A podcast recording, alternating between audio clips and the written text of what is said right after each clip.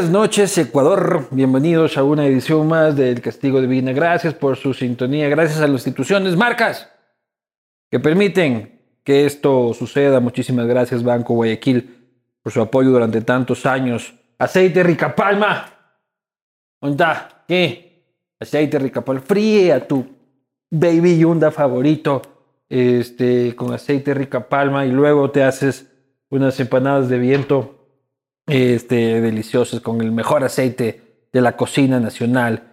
Uribe Schwarzkopf también por su apoyo botánico, un proyecto que se levanta en Cumbayá este, con la firma de la más reputada arquitecta mexicana, Cuscuy, el emprendimiento de mi mujer, este, de eso vivo, así que por favor aquí van a salir las redes sociales, hace portavasos, lindas artesanías, este, síganla en Instagram, demuéstrenla que le están siguiendo, síganla en cascada, este, porque así yo gano puntos en casita. Eh, muchísimas gracias. Fernet Branca, una maravilla cuando los invitados eligen Fernet. Eh, así que hoy le vamos a echar Fernetcito Branca.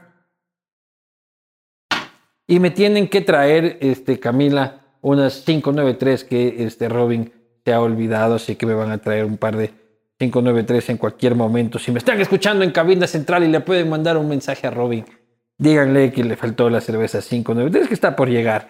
Sin más, periodista, famoso, tuitero, peligroso, una de las voces de opinión más fuertes del ecosistema político de este país eh, periodista, periodista de vieja data, eh, me refiero por supuesto a un buen amigo de esta casa, el señor Martín Payares, quien nos acompaña esta tarde noche. Maestro, señor, a ver, esto es así. Hielito, Ya, aceite. aceite rico palma. este, el fernetcito. Es italiano el trago, pero en Argentina toman un montón, especialmente en Córdoba. Ponte hielito. Ah, yo, yo pensé que me estaba sirviendo a mí. Ah, no, yo- pero no, perdóname, pues, falta, No, no, de, tranquilo, tranquilo, falta de cortesía. Con esto del COVID, que no hay cómo echarle mucha Así mano a las. Este.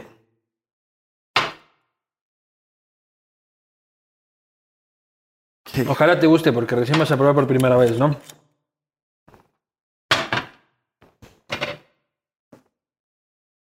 No le pusiste aceite rica palma, ¿no? Es el segundo. Al tercer puente a pico de rica palma. ¿Cómo estás? Bien, Me alegro. bien. Oye, ¿por qué odias tanto a Jorge Yunda? Yo no odio a Jorge Yunda. Pobre tipo, loco. ¿Por qué, ¿Por qué lo odias? No, yo no odio a Jorge Yunda. Yo no, yo, yo la real, en realidad no odio, yo no sé si odiaré a alguien, pero a Jorge Yunda para nada, sino que, mm, sino que no hizo bien las cosas. No fue un buen alcalde. Eh, Yunda, eh, y de alguna forma, yo creo que representa un montón de cosas que a mí no me gustan en un funcionario. Que es cholo. Un payares no podría jamás heredero Eso es de la falso, eso es- heredero de la más rancia aristocracia eso. serrana No. de que un cholo y Maserati gobierne una ciudad. No, a mí lo que no me gusta es los que diciéndose de extracción humilde y condición uh, humilde sacan provecho de eso, hacen de eso una, una, una, una plataforma y, am, y no son tal, pues, porque no, porque eso no es lo que no es lo que realmente son, ¿no es cierto? Él se aprovecha de que es cholo para victimizarse. Es una victimización, claro, claro. Además de eso, es una forma muy, muy poco, muy, poti- muy poco ética de quitarle legitimidad a las críticas que se le, se le hacen. O sea, eh, apelar a tu condición social o, o cualquier condición para negar críticas que son a tu gestión, me parece que eso no es Las mujeres No señaladas por corrupción suelen hacer lo mismo. Me Sí. acusan por ser mujer. Sí, sí. Lo sí. dijo María Paula Romo en su momento, este, María Alejandra Vicuña en su momento, este, María Fernanda Espinosa en su momento. El problema era que era mujer. Sí, a mí, me ha, a mí me ha pasado eso con Marcela Guiñaga, por ejemplo. Marcela Llaga te dice que este, la atacas por ser mujer. Sí, me parece que Pierina alguna vez también. Eh, sí, sí, sí, sí. Ese, ese, esos son mecanismos de defensa de los que yo creo que se quedan sin argumentos, ¿no? Pero ya es como el último mecanismo, cuando ya estás este, contra las cuerdas.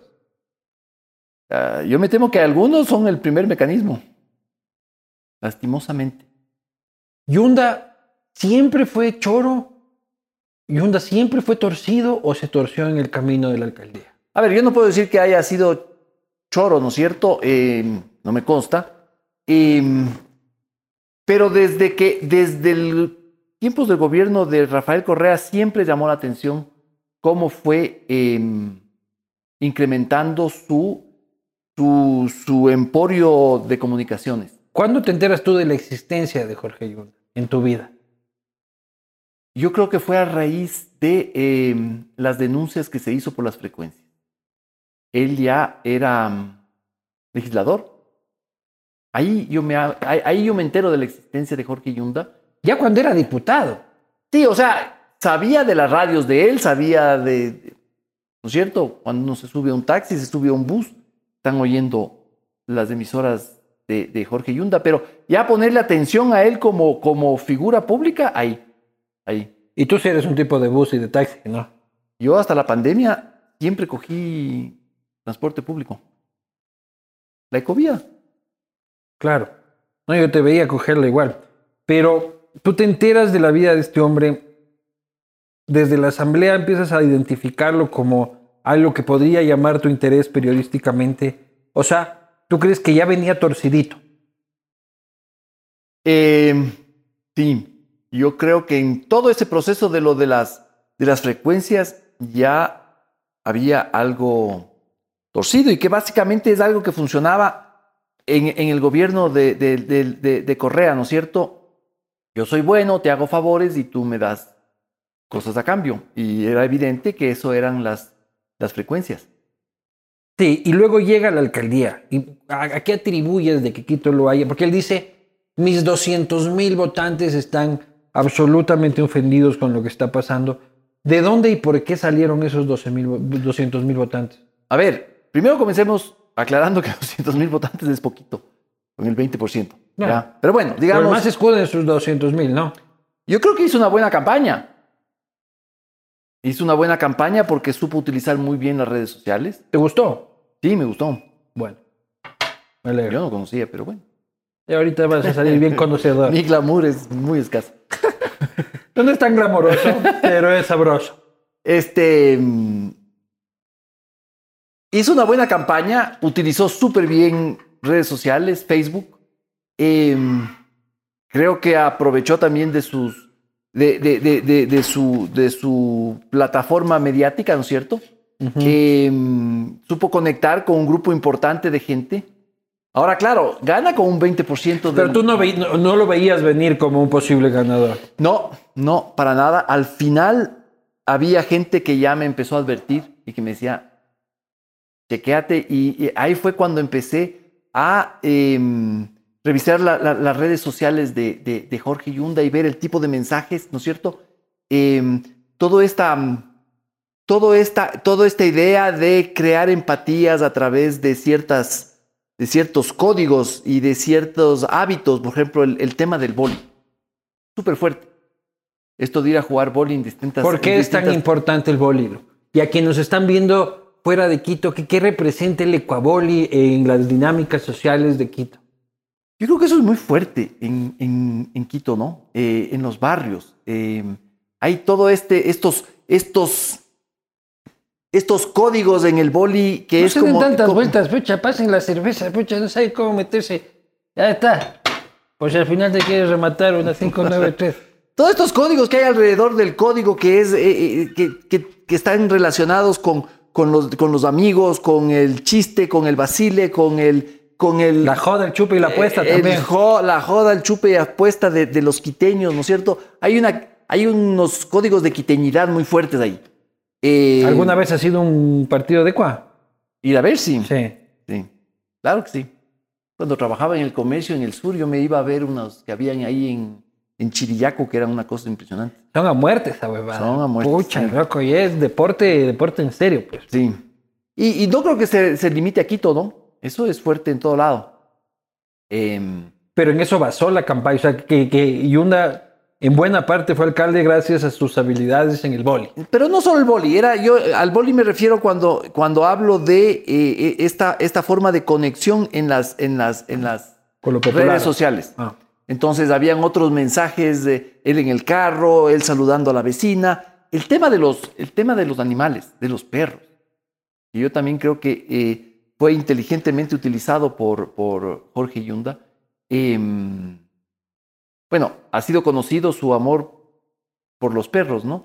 Pero yo creo que eso le, le permitió hacer conexiones muy importantes y sí, ganó, ganó limpiamente, ganó con una, eh, eh, con una eh, votación. Pero se utilizan los perros también para ganar las elecciones ahora yo, últimamente. creo, yo creo que ahora es indispensable. Hay una tener- perrocracia. Hay una perrocracia. Es indispensable tener perros. Si quieres ganar una elección. Tomarte foto con, los, con tus perros. Y sí, Rescatar un par de perros. pero eso es, eso es evidente. O sea, si la campaña, eh, si, en la, si, si en la campaña logras rescatar perros, estás, has hecho mucho. Y él llega para ir un poco. Y, oye, y, y nada, yo no tengo nada en contra de los perros, ¿no? Yo, ¿Tienes perros? Tú me has visto. Ah, te he visto pasear perros. Yo pasé. Eh, El señor mide casi dos metros para pasar un perrito eh, que por suerte sale con su mujer porque si no pensarían que, que, que, que- es un galán de la... eh, un, un galán, un galán LGBTI de, de la González Suárez. un perro Oye, chiquito. Un perro chiquitito. Oye, este, para ir un poco en el análisis, este, porque hay mucho que hablar, pero no quiero que quiero analizar un poco a fondo el tema Yunda. Luego gana con el 20 y en una semana llega a tener 50. Porque básicamente tiene el fenómeno del, del que nada esperas, cualquier cosa te sorprende. Entonces los que esperaban de que el tipo se arrastre a Correa o que empieza a tener señales que empiezan a ser un poco del beneplácito de muchísimos en la clase media, media alta quiteña, como llamar al arquitecto Carrión este, a formar parte, como llamar al señor Gangotena de la Universidad de San Francisco a formar parte, y empieza a mandar mensajes que le permiten llegar casi hasta el 60%, Ujú. pero fue insostenible. ¿Qué pasa? Lo que pasa es que Yunda es un muy buen comunicador. Eso es lo que es él. Es un comunicador. O sea, él, él, él, él, él, él, él- él- él ha, ha desarrollado gran parte de su vida en una cabina de radio comunicando eh, o, o en un escenario tocando música, ¿no es cierto? Es buena la banda de él. Zairo. No, no le he oído mucho, la verdad. No la- ve, ve si le pueden poner un poquito de Zairo, este, la de ¿Te acuerdas de mí, Chema? No sé si es posible, pero nos avisas. Ah, no, no, mejor no pongas porque luego nos tumban el castigo por derechos de autor. Pero... Con uno de 4M. Claro, no, pucha. El baby. Este, es buena, es buena, la de, la de Zairo es buena. O sea, ¿te acuerdas de mí? Bueno, para lo que yo iba Yo es que soy el que ayer se marchó. Es buena.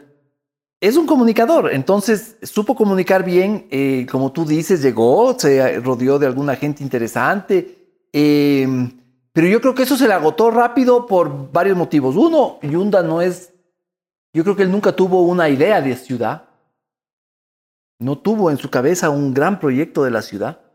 Eh, entonces, no, no creo que se imaginaba que iba a ganar tampoco. Además, es muy probable que no se imaginaba que iba a ganar. Y luego, y luego comenzaron los escándalos. Y eso no es poca cosa. o ¿Cuál sea, es el primer escándalo que recuerdas de la administración Yunda? Bueno, estuvo el tema de los que me acuerdo ahorita, eh, el tema de Geinco, ¿no? Pero eso explota después. ¿Cuál Porque a- al principio pocos hablábamos sobre Geinco, ¿ya? Creo que ya tú hacías referencias, yo hacía referencias. Yo en el castigo divino que le hago a él, en, en- ahí está un poco de...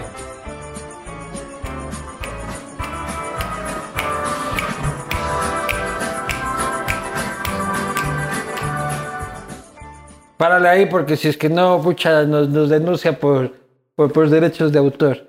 Este, pero al principio, o sea, Geinco ya revienta, revienta en la pandemia. ¿Qué vino antes? Ya no me acuerdo. O sea, antes este, no le iba tan mal, en realidad. Este, tiene primero la bronca conmigo, de la pauta, de Sí. no hay plata para la pauta, el chuta le llegó. Este, ¿Cómo viste esa nota? Eh, ¿La cagué o no la cagué? La cagaste, pero ya no me acuerdo. Yo empiezo a criticarle al man de este, la utilización de Pero no me acuerdo, no me acuerdo. Sea, y, bueno, nos mandamos, fue famosa el, el puteo, pero muy poco después, con el mismo argumento de que la pauta por la pauta y que la única relación con los medios es a través de la pauta, este, los ataca a ustedes por una caricatura de chamorro. Ya. Recordarás que pone él este, la opinión no pautada o, o alguna cosa así, y los ataca a ustedes también como que fueran pauteros. Ya, ya, chuta, me había olvidado de esto. Pucha, te, te tienes que tomar más fresita, hermano. Puta. Creo que mejor me voy a tomar el aceite de palma. Ese fue el primer enfrentamiento de Pelagatos con, Con con Yunda. Yunda, pues. Cuando los, acasos, los acuso a ustedes de que publican la caricatura de Chamorro porque no se les da pauta. Y ya era la segunda vez que lo hacía después de mí. Pero grandes y, y- y- y magníficos escándalos no se dan sino hasta después. ¿Y ahí cómo entraste tú en la pelea? ¿En cuál pelea? En lo de la pauta. Porque yo estuve antes, pues. A mí me puteó por eso antes. Ah, ya te puteó antes. ya. Yo porque le, le- le estaba diciendo por qué tiene trolls este, en su campaña de comunicación. Él me responde, este, no hay plata para la pauta. Y es bueno Yunda para, Claro, pues, no es para que- repicar en, en Twitter es bueno, es bueno. es, que es plazuela, pues, Es loco, chanta, es un chanta. Eh, Él, no, eh, él, él tiene, es, yo no sé si es una persona inteligente, creo que es una persona sabida, que es, que, que es otro tipo de inteligencia, pero, es, pero es un tipo de inteligencia. Pero se empiezan a erosionar las relaciones de él este, con la sociedad quiteña en su generalidad, eh, y luego llega la pandemia y se vuelve un puto rockstar. Cuando vos estabas encerrado Ah, ya. y él se... Che, No te acuerdas de nada, hermano. No, no, ya me acordé. Ya me acordé. Al inicio de la pandemia Era un rockstar. era un puto rockstar, loco. pero le duró poco por el tema de las pruebas. Claro. Pero el tipo se paseaba en un carro eléctrico, Sí. no, no paseaba en su Maserati. Este, y la situación de Jorge Yunda llegó casi al 80%. Claro. Y, y claro, él, él- él- él adoptó su papel de, de médico. Y tenía buenos mensajes y tenía. eh, eh, eh, se enfocó en el tema de la salud, etcétera. Pero ahí comenzó el descenso de, de Yunda con el tema de las vacunas. Fue De las a- pruebas. De las pruebas, perdón. Fue al aeropuerto a recibir las 100.000 pruebas, PCRs que no eran PCRs. PCRs que no eran PCRs, eh, eh, y que luego se, se- se descubrió que tenían un, un precio que estaba muy por encima del- de la- las del mercado, eh, y que luego se descubrió que no eran PCRs. Claro. Ahí comienza, ahí comienza, eh, ahí comienza, ¿cómo te? No sé si es una pelea o la pelea es la de él eh, contra cuatro pelagatos, ¿no? Eh, muy fuerte, porque sí, fue un tema grave. eh, el- Pero ¿cómo, cómo, cómo, cómo inicia y cómo se articula esa pelea? Esa pelea se articula cuando eh, nosotros tenemos acceso a, a información sobre eh, que esas no eran vacunas PCR y no Pruebas, ten- pruebas, PCR. pruebas miércoles y no tenían eh, la sensibilidad que eh, eh, establecía el contrato. O sea, una cosa es lo que decía el contrato, que es para qué se compraba. En, en- en contratación pública Eso lo es- publican ustedes. nosotros lo publicamos. eh, Y luego el informe de la UDLA también lo publican ustedes. y nosotros también lo publicamos. Ese fue el punto más. Y el man, ¿cómo te.? Y el man, porque vos dices la pelea, ¿qué, qué hacía el man él nos de, atacaba. él nos atacaba. ¿De qué forma? O sea, era una pelea unidireccional, digamos. Eh, ¿Cómo? Solo vos peleabas. Una pelea, una pelea unidireccional es la forma bonita de decir Nosotros- estoy peleando solito. Nosotros publicábamos datos y hechos y él, él nos acusaba de, de cosas. O sea, ¿Qué te acusaba? eh, De pelucón. no, no nos, acu- ah, no nos acusaba ahí de pelucón. Eh, nos acusó mucho de, mm, de estar falseando la verdad, de utilizar eh, eh, eh, exámenes, eh, análisis que no eran correctos, como el de la UTLA. Eh, luego también sacamos uno de México que era idéntico al de la UTLA, también nos, nos acusó y sobre todo eran sus, sus troles y sus funcionarios, ¿no? Pero tuvo un momento en el que dedicabas el 90% de tus esfuerzos periodísticos a Jorge Yunda. Hasta el día de hoy prácticamente. A ver, en un ¿Uno tiene dedicatorias periodísticas? No, no, no. A ver, en, un, en, un, en, en, en, una organización periodística donde somos poquísimos, prácticamente dos, eh, y tú te enfocas en un tema, es inevitable que, que, que, que te, te, vayas sobre ese tema y te, y te, y te dediques a ese Porque tema. Porque humanamente no tienes más tiempo para otras no cosas. No tienes más tiempo para otras cosas, no hay más gente para que se ocupe de otras cosas. Pero sí le cogiste particular cariño al alcalde Yunda yo le cogí particular cariño al tema porque era un tema en que yo veía claramente que se estaba eh, tratando de burlar a la fe pública. Y, y, y, Pero así como 350 mil casos más de burlarse de la fe pública en el país. ¿Por qué te atraía Yunda con, con, con singular magnetismo? Eh, no sé si había magnetismo, pero sí había un caso, había un caso, ¿no es cierto? Así como los casos que hubo durante el gobierno anterior, donde, que, donde han, habido evidencias de, no cumplir con, las leyes de contratación pública, etcétera. Eh, era evidente que ahí había un gran problema. Era evidente que a, partir de esas pruebas se estaba eh, haciendo un fenómeno mediático, una promoción mediática del personaje. Ya, eh, pero recuerda que en esos tiempos, pero los me, que puteábamos a Yunda éramos como que odiadores. ¿Me explico? De por qué, pucha, porque el man lo está haciendo bien, es que ustedes lo joden. Porque él, él, él decía, tranquilos que no voy a ser candidato a la presidencia. Este, y básicamente los que criticábamos a Yunda. O sea, yo te digo una cosa, dentro del propio gremio periodístico, ¿ya? Cuando empiezan las críticas de algunos que empezamos a criticar a Yunda, otros nos veían como, puta, ¿por qué le joden al Lorito? No, y no solo eso, ¿y por qué le joden al Lorito y no dijeron nada de Rodas? Claro. Eso hasta ahora. Hasta el día de hoy. Hasta ahora. ¿Por y, qué no dijiste nada de Rodas? ¿Cómo que no dije de nada de Rodas? Yo te invito a ver Cuatro Pelagatos, yo creo que publicó cosas más fuertes y más duras contra Rodas que contra Yunda. Cuatro Pelagatos se bajó la solución vía Guayasamín. Y a Rodas le dimos durísimo. Yo recuerdo que se bajaron la solución sí, es, Guayasamín. Así es. Y lo recuerdo cada que estoy en el tráfico de eso. digo, puta, porque el Ramiro Aguilar, digo, Roberto Aguilar todavía estaba ahí, pues, y daba durísimo con el tema. Yo creo que la mamá de Roberto vivía por ahí. Y yo te digo, yo, yo invierto buena parte de mi tiempo en redes sociales a responder con los links de los artículos sobre Rodas a todos los que me acusan y nos acusan de no haber eh, hecho nada contra Rodas. Creo que como, como medios debemos haber sido los que más notas le dedicamos a, a, a Rodas. Entonces, nada de que contra Rodas no y que contra Yunda sí y que, y que porque el uno era blanquito y el otro era longuito. Nada que ver. Pero hay quien dice que los pelagatos representan a la aristocracia que tiene. O sea, que es el medio de la aristocracia que. ¿Tú qué, ¿Qué crees? dices? ¿Ah? Yo digo que un poquito sí. ¿Así? O sea, yo creo que la aristocracia quiteña te lee y debe ser gran parte de tu público, la clase media alta quiteña, sin lugar a dudas. Hay una clase media alta, sí. Yo sinceramente pienso que no existe aristocracia Vos, quiteña. Recadero de la oligarquía. existe una clase media, una clase media alta que es gente profesional, gente que está, que es educada, gente que es profesional, gente a la que le duele lo público. ¿Cómo se compone tu audiencia? Mi audiencia, yo no sé exactamente cómo está, eh, pero de lo que yo entiendo es, es sobre todo gente con, más que a, a, a, determinadas clases sociales o a determinadas edades, es gente que comparte ciertos principios.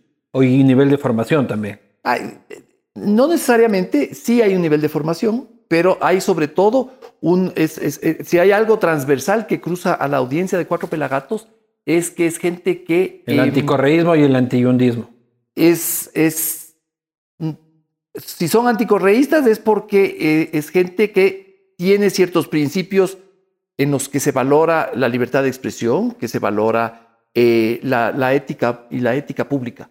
Eh, y nosotros hemos hecho estudios y hemos visto que eso está en públicos desde jóvenes hasta, hasta Eh, mayores. Pero bueno, eh, si mi público es gente que valora la ética pública, este, eso es un lindo sermón. ¿Ya? Pero normalmente las redes te dicen este, qué target, qué edad, eh, tal y cual no tienes ese dato. Tenemos, tenemos los datos y aunque no lo creas, es bastante, es, es bastante uniforme en, en, en las edades y en los... Yo creo que el anticorreísmo y el antiyundismo es algo que comparte toda tu gran audiencia. ¿Ya? Si Martín Payares está en el puente del Chiche y están colgados del puente del Chiche Rafael Correa y Jorge Yunda, y tú tienes, traigan hielito, pucha, me desamparan colita. Aquí pongan colita, porque esta cola negra que nadie sabe cuál es la marca. Este. Es una marca misteriosa esta de la cola negra. Si están, déjame ponerte más que ya parece puta. miedo del gato. ¿Está rico? Di que no. Sí, sí. Puta, está buenazo. Si estás así en, en el puente del Chiche, Ya. vas caminando así con tu perrito chiquito. ¿En el nuevo o en el viejo? Es el nuevo porque hay más altura. Ya, ya. Y está colgado Rafael Correa. Y está colgado al lado Jorge Yunda. Y tienes que salvar a uno, no Yunda. Tienes que salvar a uno de esos. ¿Cuál de los dos eliges? No, no- no- no No. le des vueltas, tienes que salvar a alguno. No, yo les, yo les trato de salvar a los dos. Les tratas de salvar a Sí, los les dos. doy una mano al uno y otra mano al otro. ¿Por qué? Porque son dos, dos personas. Imagínate que... Pero si solo puedes salvar a uno. Ah. Si solo puedes salvar a uno. No, entonces no. Yo les voy a salvar a los dos. ¿Y si solo puedes salvar a uno? Digamos que tienen una distancia en el que un brazo no te alcanza, a pesar de que eres un tipo largo. este, No, no, no, te esa- alcanza. no, no te voy a aceptar esa disyuntiva porque no es, no es correcta. ¿Quién es peor? ¿Ah? ¿Quién es peor? Correa. Correa es peor que Sí, Yunda. sí. ¿Por qué? Porque Correa, porque Correa eh, representa todo un sistema mm, autoritario, es lo que yo llamo la- el autoritarismo eh, cleptocrático. Creo que el... el- el- el- Cleptocracia. sí. O sea, son choros por naturaleza y es su, Y, a- y su, autor- su modo de concebir el y Estado autoritarios. es, es el robo. Sí, porque el, robo es parte de su sistema político y, tienen el, el- el- el- el- el- el autoritarismo es parte de eso. Vamos a luego a seguir con ellos pues, para terminar el tema Yunda. Este, su caída. Su caída venía. El PCR es un caso complicado que se debate. Este, te acusan a ti, las feministas que defienden a dos de las implicadas, este, de que básicamente es un tema de machismo. De que tú eres un.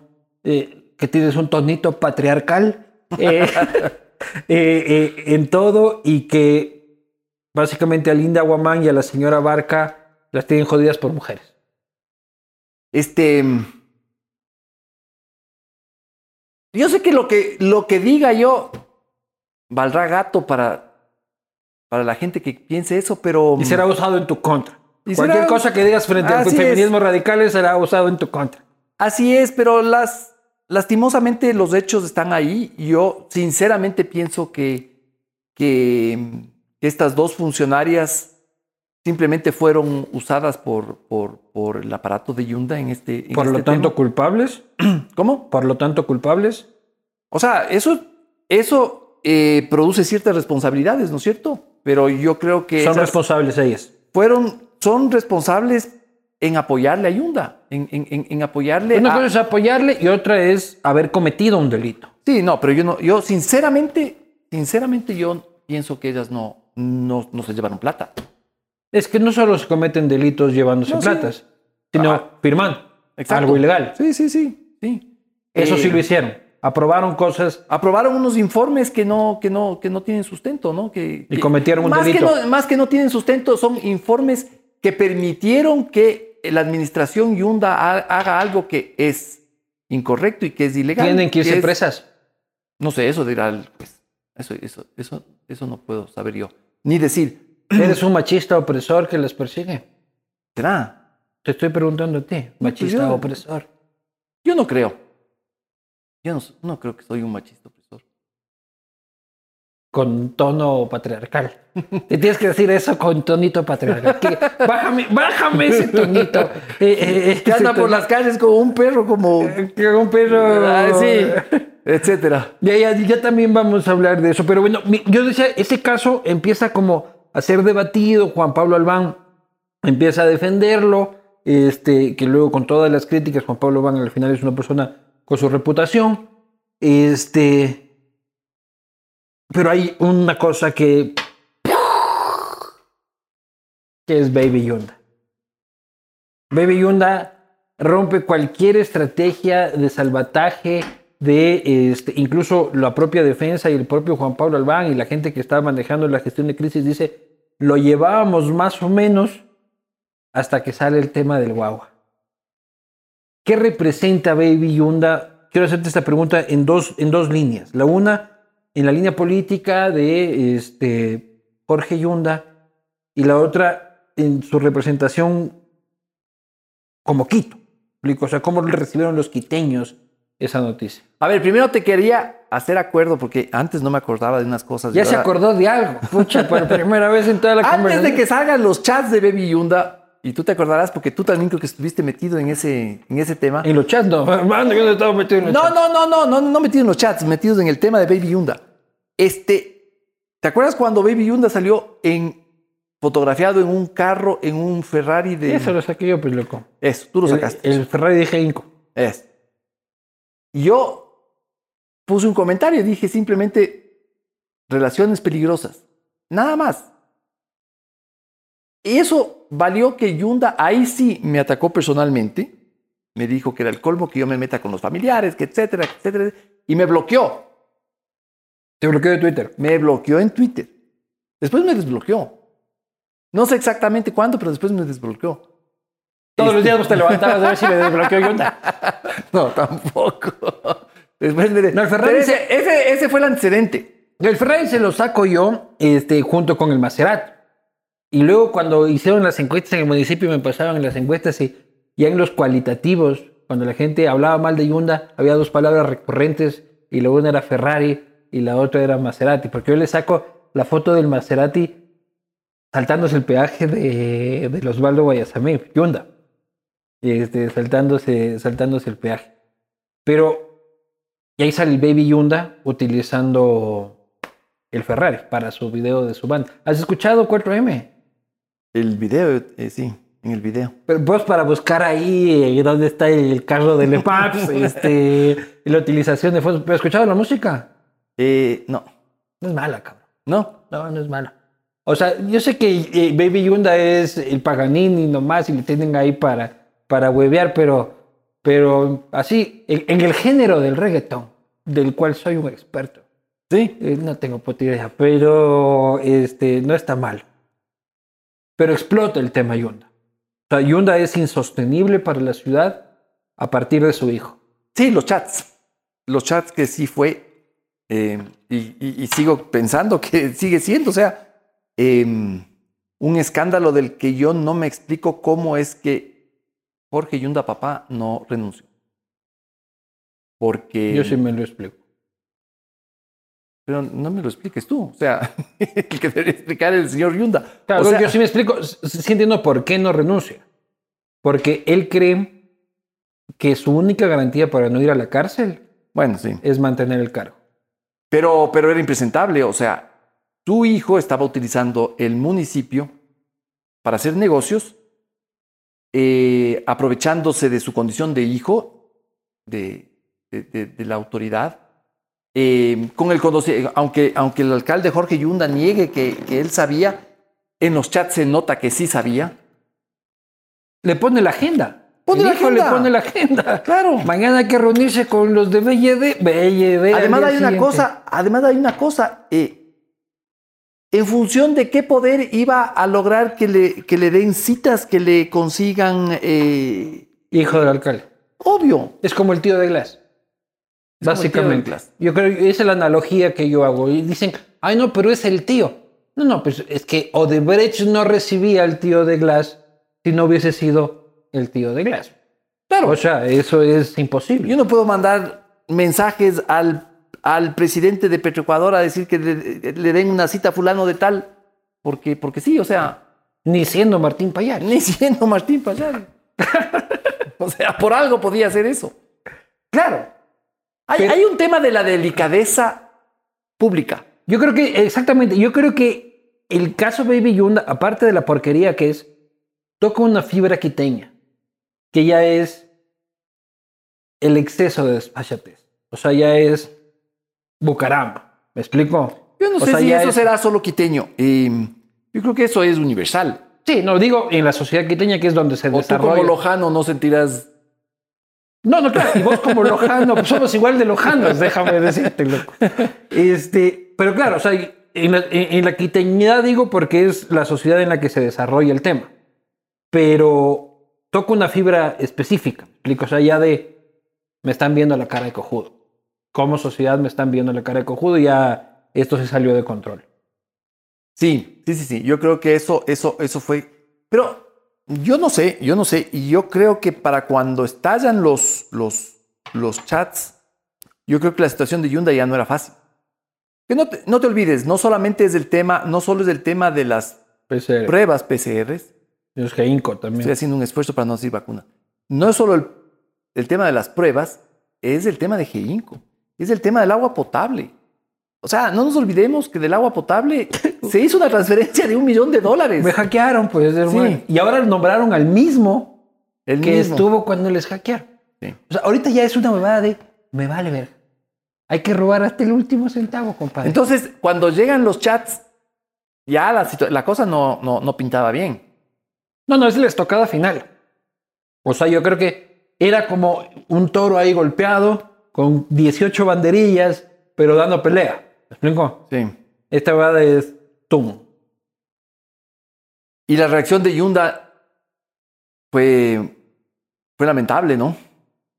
Es compleja, porque primero dice, primero lanza a su hijo a los leones y dice, yo no soy re- responsable de lo que haga mi hijo. Que ya yendo a lo personal debe ser complejo, ¿no? O sea, lanzar a tu hijo a los leones. Debe ser complejo, pero sí, pero, pero, pero como padre uno, uno no puede, mm, no puede ni siquiera, es que a mí me parece que hasta como mal padre lo que hizo Yunda, o sea, allá él. Pero luego trata de reaccionar y dice, este, no, es mi guagua, yo lo defiendo. Pero el guagua ya fugado, ¿no? Y él no puede defender. Y el guagua ya fugado, ¿no? Él, él, él no puede defender. Se puede entender que haya, pero, pero para eso tenía que, que renunciar. Eh, él, él, él primerito es función, o sea, su cargo depende de su calidad de elegido por una, por, por, él, él, él, él, él- él es funcionario público. Y lo de, su, de ser papá es otra cosa. Entonces él tenía que renunciar a su cargo y dedicarse a su hijo. Pero los padres son responsables de lo que hagan sus hijos. Tú eres padre. ¿Eres responsable de lo que haga tu hijo? No todo. ¿Eres responsable de lo que haga tu hijo en tu nombre? Pero eso sí, claro. a pesar que tú no lo conozcas. O sea, si mi hijo Si tu ahorita... hijo va y dice, soy hijo de Martín Payares, chapo hijo de puta. Eso es otra este, Tal cosa. y cual. O sea, yo sí tengo una responsabilidad ahí, porque otra cosa es que mi hijo ahorita atropella a una persona y, y- y- y yo no haya tenido nada que ver. No Pero, tiene nada que ver. pero el Baby Yunda estaba usando el nombre de su papá para hacer cosas. El punto es de que el padre lo sepa. Porque digamos que el hijo de Payares o el hijo de Vivanco, ¿ya? Este va por ahí y dice, yo soy hijo de Martín Payares, chapo hijo de puta, déjame, este, no me lleves preso por manejar borracho, ¿ya? Es probable, ¿ya? Lo hiciste tú cuando eras joven. Yo no. ¿Ya? Seguramente lo hiciste con Martín Payares. Martín Payares no habrá hecho eso. Este, pero que tú no sepas. Y, y Martín Payares en realidad esté durmiendo en casita, este, como un angelito, y tu hijo utilice tu nombre. Otra es de que sí, le. A ver, a ver, a ver, a ver, pero, pero una cosa es que yo sea funcionario público, no, que ese papá sea funcionario público. Claro, exactamente. Pero una cosa es que sepas o que no sepas. Sí, pero un caso muy distinto es el del papá que... eh, Privado y el papá público. exacto. Ya, pero así sea público. Si no sabes, uno no es culpable de tener un hijo choro. Bueno, pero en este caso, en este caso no era tan claro que no sabía, además. Exactamente. O sea, por, yo por lo que le ponía a la agenda y decía, ya hablé con papi, y ni sé qué. Mi Y papi está de acuerdo. Mi papi está de acuerdo y mi papi ya me dijo que iba a sacar la cita para la embajada y tal y cual. Pero él lo que dice es, yo no sabía y he comprobado chat por chat que no sucedieron todas las cosas que él prometía. Pero el problema también es que después, como me parece que fue eh, código vidrio, sacó los datos de que las cosas que están ahí finalmente, finalmente se cumplieron. Yunda lo negó anteayer, de que ha revisado chat por chat y no se Sí. cumplió nada de eso. Pero en, en- en- Hay el tema de las cámaras de seguridad, las cámaras estas que yo creo que se le viene a Yunda. Y además se le viene, yo creo que va a tener, supondría yo, este, formulación de cargos por el tema Baby Yunda en pocas semanas. Y ese caso es insostenible. Sí, sí. Sí, yo creo que mm, yo creo que llegó a un momento en que era insostenible. Eh, entonces me parece que el, el- el- el pedido de remoción que se produce ya la semana pasada nada más, ya lo único que hace es simplemente darle empujadita final. Yo creo que era, era impresentable que el Consejo, Dos correístas votan a favor de que se vaya. dos, tres, Dos, tres, perdón. tres. ¿Cómo identificas el- la reacción del bloque correísta? A ver, Yo pensé que la señora Chalá iba a votar a favor de la Yo también. yo también pensé que la señora Chalá iba a votar. Porque eso se decía. Claro. Y la señora mucho argumentaba sobre Quito y ni sé qué. que ni sé Y fue lamentable. Y a, y a pesar de todo lo que he dicho, dejo al choro en Sí. el puesto. Fue lamentable porque fue un discurso bastante bueno el de la señora Chalá. Eh, bien, o sea, cargado en el tema De sus luchas. De sus luchas, pero, pero el, el- el- el discurso era bastante bueno. Pero, Bájame el tantito patriarcal, loco, ahí también otra vez, loco. pero, pero el problema es que, o sea, hubiera sido bueno si la, la conclusión era la, la- la coherente. La que querías tú. No, la que de- ella decía, ella hace todo una Ella decía, es un alcalde de mierda. y Básicamente dice decía, que se quede. pero me abstengo. Y soy la vicealcaldesa. Eso, eso, eso, eso, eso jodió todo el discurso. A mí me sorprendió el señor Fiallo. Esa fue la primera luz que yo vi, de dije, porque tú y yo habremos pasado la semana igual, contando con, con, con, con- contando con De bolitas. Fiallo se este, sabía. De se Fiallo sabía. se sabía. Era él y Chalá, supuestamente. y Sandoval. Y Sandoval por el voto en la comisión de mesa. Sí. Pero la señora Vaca es la Lo que, pasa, lo, que, lo que pasa es que esos votos se congelaron, se pasmaron eh, con lo de, el- del- de, tu amigo Marcelo Ayo. Amigo, dice. y la puta vida le viste, le predicó esa barba, no le quiero ni ver, hijo. mío. Que él, él, él, él la jode por completo. ¿no Pero ya se sabía ¿Qué cosa?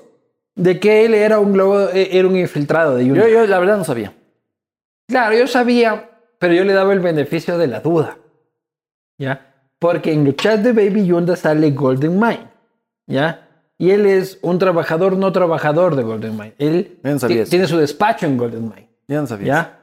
Entonces, y, y Golden Mine sale en los chats como financista de Baby Yunda.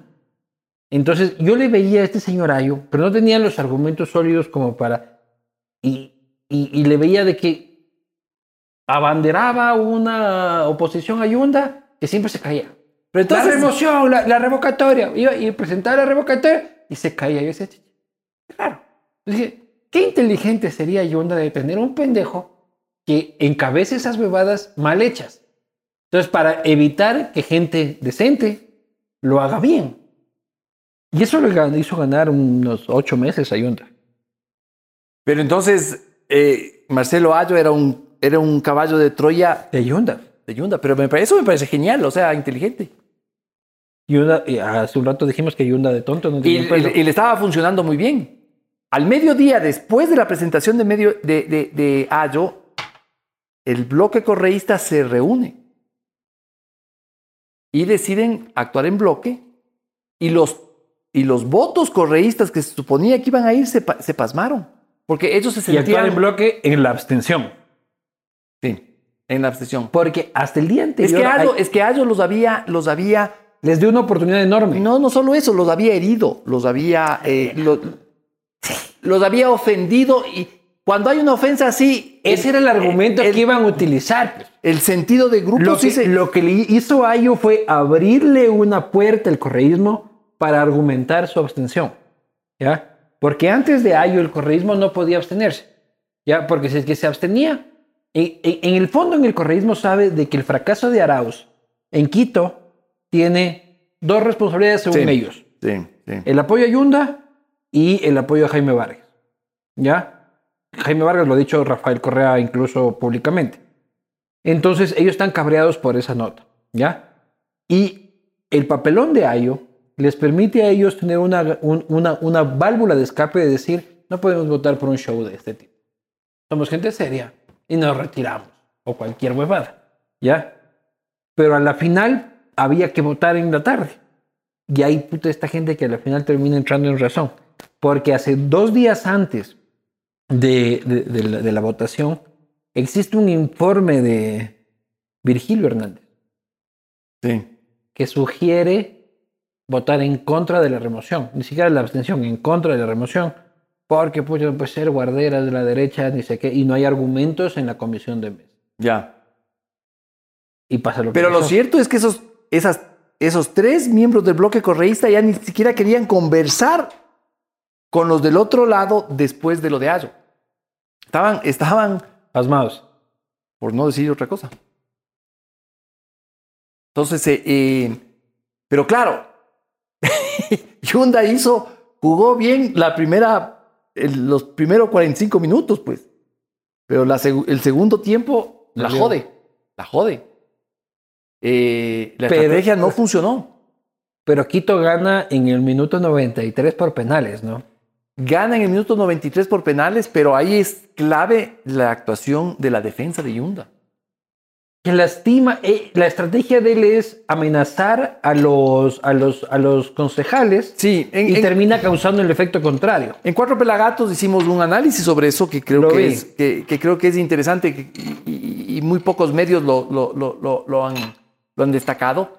Es la actuación de la- del, del- Es que yo iba siguiendo y yo iba veía, siguiendo la veía, temperatura del... del, del- de- de- el- el- el- la, la- Desde tu casa, ¿no? sí. Porque parecía que estabas en el consejo.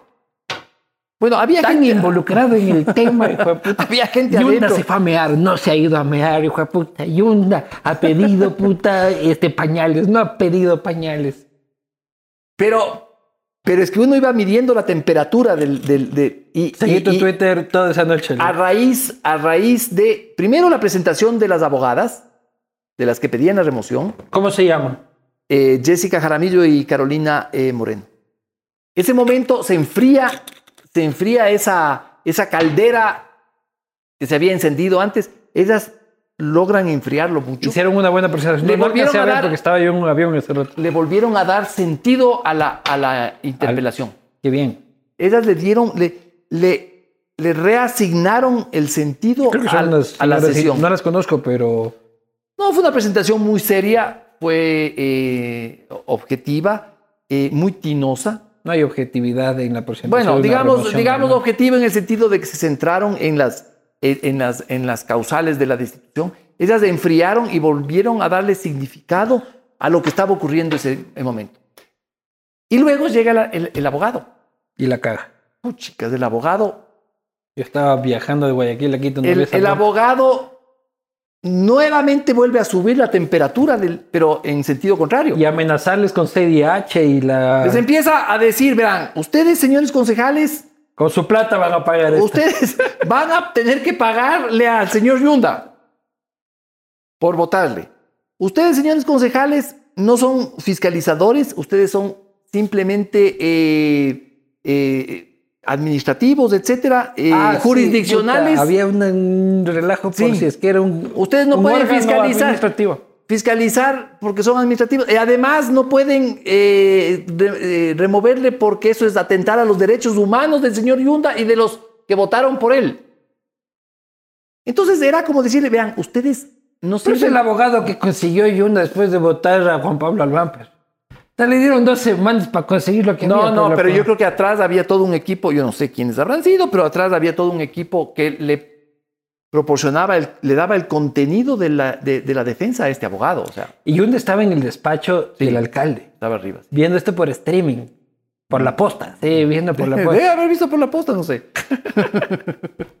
Entonces, lo que genera el señor, eh, este, este abogado, es una reacción de, de- de- de molestia, de enfado terrible. De revancha. De revancha. Y incluso hay un detalle que nadie, que, que- que muy pocos lo, han- lo han no- lo han hecho notar y un asesor del consejo me hizo no- notar el otro día, es que en un momento se da la vuelta y le dice al concejal Fiallo, le dice, oye, ¿y usted cómo es que se llamaba?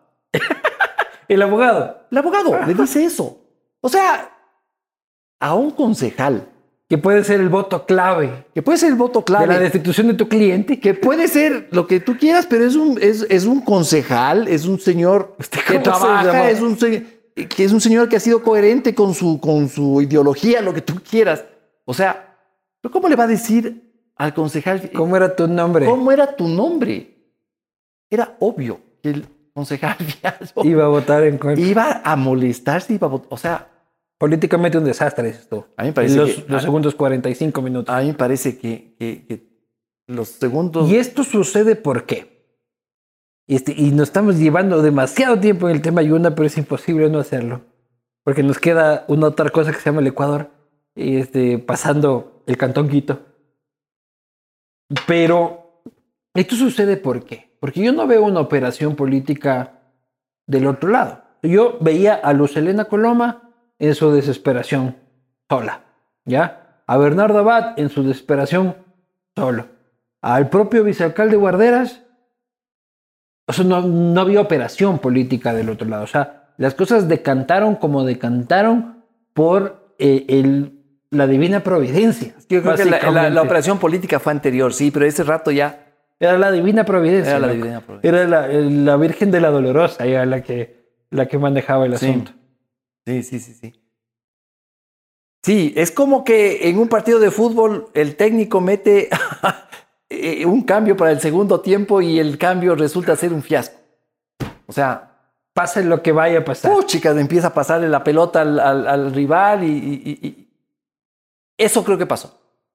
Hay un tercer tiempo, que es el contencioso electoral. Sí. Conocido porque sus jueces no son Chuzo. Del todo pulcros.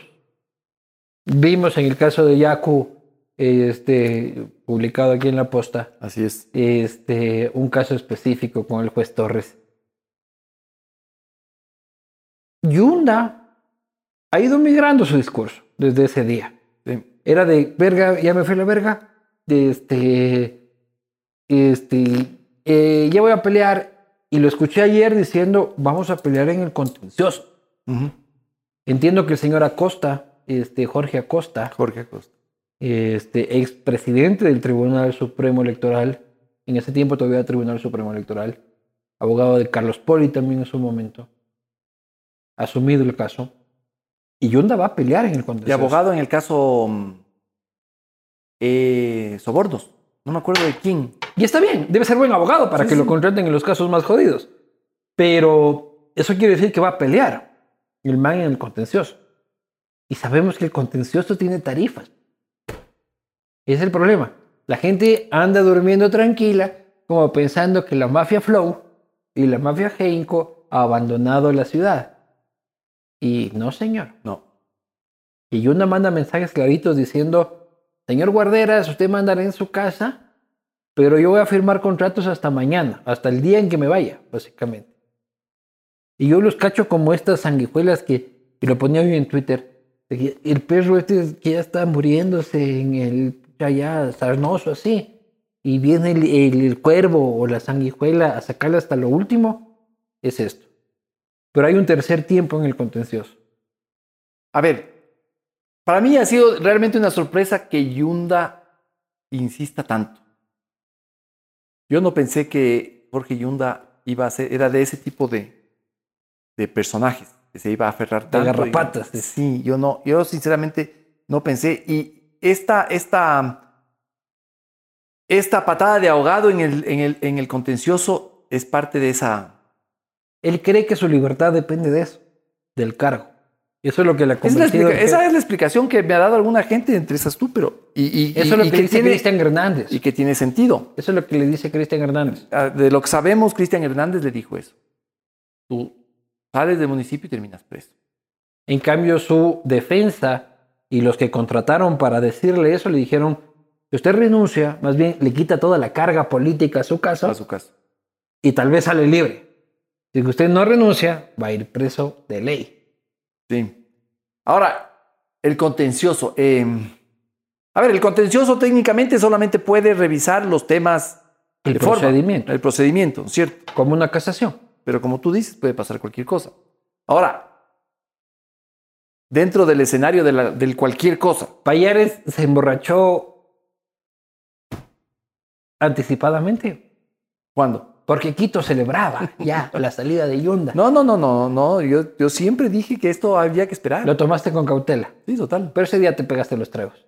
No. A la una y media de la No. mañana cuando sucedió. Yo, yo tomo poquísimo, así que ni siquiera tomé Salud. ahí. Hoy es tu día, pues, mi hermano. No, a ver, yo a lo que iba es que yo no veo un ambiente político en el que el tribunal contencioso se anime a. Depende de la tarifa. Bueno, ahí sí ya. Ahí sí ya no puedo decir nada. O sea, yo sí creo que es insostenible políticamente. Tendrán que sostenerlo jurídicamente, lógicamente. Será la ley la que determine y, este, y los argumentos jurídicos los que determinen. Pero es, un es- una corte famosa por sus tarifas. Ahí ya no puedo decir nada. Yo lo que podría decir es que no existe un, un- un- un escenario, un ambiente, una temperatura, para volver al término, política, eh, como para sostener la Yunda más. Tengo que ir terminando el tema y, este, y tengo, porque hay otros temas. Chut, ¿Tienes apuro o qué? más o menos. ¿Cuánto está por? Tengo que irme a Puerto Quita. dice. Este, no pensé que íbamos a demorarnos tanto en Yunda. Eh, Santiago Guarderas. ¿Cómo ve su futuro como alcalde? Yo lo veo, ¿Quién él- es Santiago Guarderas? yo lo veo como a un alcalde de transición. Eh, débil políticamente. Hasta cierto punto, hasta cierto punto, porque yo creo que hay una mayoría, que es la mayoría que votó, que eh, están conscientes de que mm, no hay mucho que hacer. Hay muchas cosas que enderezar, pero muchas cosas que, muy pocas cosas que emprender porque No hay plata. no hay plata, no hay tiempo, no, ¿no es cierto? Principalmente plata. Pero principalmente plata, o sea, es, es- es- es- es un municipio quebrado, ¿no es cierto? Que tiene que invertir casi todo su dinero en el metro. Que se lo entregó a la empresa de pasajeros. Además, de eso no hemos hablado, pero bueno. em, Ay, te quito. Disculpen los que están viendo esto en el resto del país, pero es que Quito es un desastre. un desastre.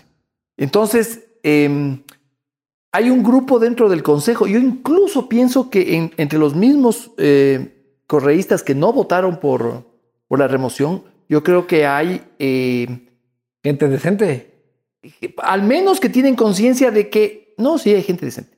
Hay, al menos hay gente que eh, está eh, pensando que hay que poner un, hacer un correctivo de, lo que está ocurriendo. Todos decían mierda. eh, O sea, nadie. so- solo el Spider-Man fue el único que decía, puta, el alcalde más o menos bien. Y el coyaguazo este que es de Yunda dice salta, el más salta. Sí, sí. Pero de ahí, del correísmo, solo el Spider-Man le daba este beneficio de la duda a Yuna. Pero de ahí todos los correístas eran, es un alcalde de mierda. Pero no les voy a dar el gusto. Así que. Sí, no, no, yo, yo creo que Guarderas va a tener a favor un, un- un- un consenso de que hay que tomar ciertos correctivos y hay ciertas cosas que hay que echar a andar que no están an- caminando, como el metro, porque eso es parte también de su, de su responsabilidad y de, y de su patrimonio político. Eh, entonces, yo sí creo que eh, puede ser políticamente débil eh, Guarderas, pero yo creo que sí va a tener un, un, un- un- sostén, una... El mismo sostén que tiene Lazo. Eh, tal vez se parece algo, pero es distinto, ¿no? Aquí hay cosas muy puntuales, hay cosas, o sea, hay cosas tan ¿Viste puntuales cómo le como- encontré el clic para puta ya cambiar el tema de conversación a nivel nacional? de manera puta, pero como un dandy, loco. Aquí hay cosas muy puntuales. Hay que sanear la empresa de agua potable, hay que sanear la empresa de obras públicas, y hay que echar a entrar a, a- y, y la de la otra la de hay que, la hay de, que, hay la que de Maceo. desratizar, hermano. Esa- y, hay que y echar a funcionar el metro. Lo del metro es cosa seria. No, no, el problema del metro no solo es el problema del metro, sino que el problema del metro se ha entregado a gente que no tiene puta idea sobre metro. Entonces es como que yo vaya mañana y yo tengo este currículum de este gasfitero y vaya a querer levantar este el nuevo baño de la familia Payares. O sea, no tengo puta idea. Entonces lo único normal que pase ahí es de que yo lo encargue a la corrupción. Y lo que pasó en el, en el- en el metro de Quito es que ante la inoperancia, la ineficiencia, la pérdida de tiempo, se ha entregado al trole, básicamente, diciendo en Morocho, el manejo de una estructura de vialidad y de movilidad, perdón, de complejidades inusitadas en esta ciudad y en el país. Nadie sabe cómo funciona un metro. ¿ya? Es como cuando Eloy Alfaro terminó el, el tren y tuvo que terminarlo con ingleses, con alemanes, con, porque no había aquí forma de hacerlo. ¿Me explico? Eso es básicamente el símil a, a tiempo real. Pero quiero pasar ya un poco a lo nacional, Martín, porque nos vamos a quedar aquí chupando tres horas. Este, ¿Cuánto tiempo tienes?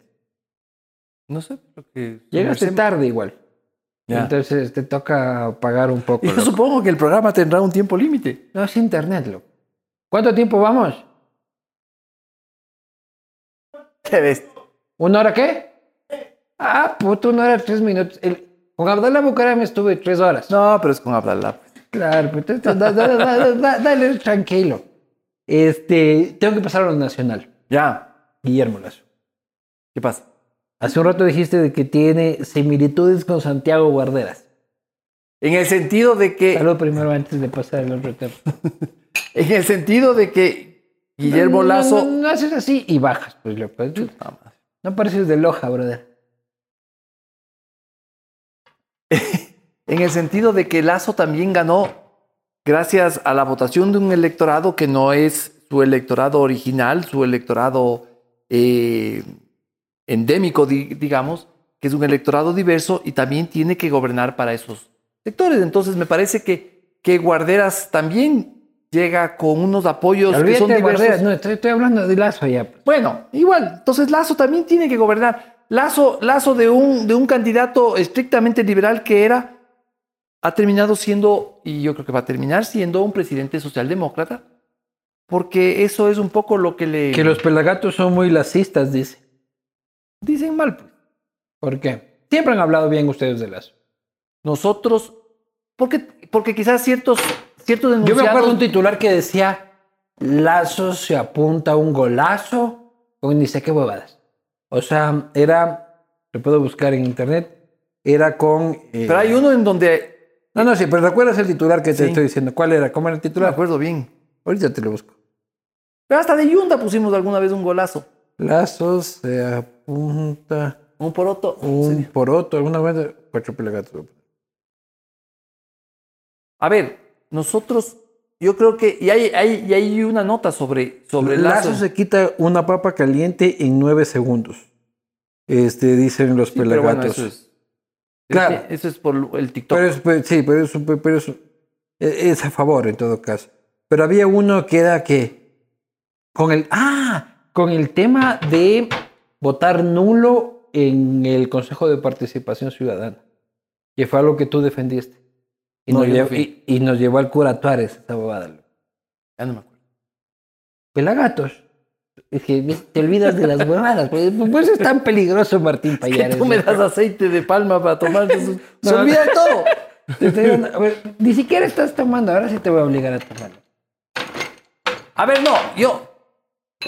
Yo lo que creo es que muchos de los postulados de Lazo coinciden con ciertos principios que cuida y que defiende Cuatro Pelagatos. ¿Eres lacista?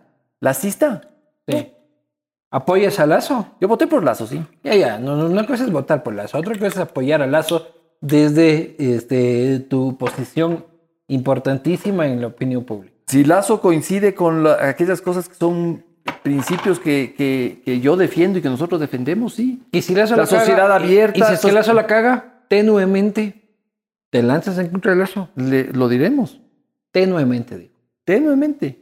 Acabamos de publicar ayer domingo en nuestro boletín eh, dominical una crítica a la designación de eh, la embajadora en Washington. Iván Baki, Nosotros ¿te parece mal?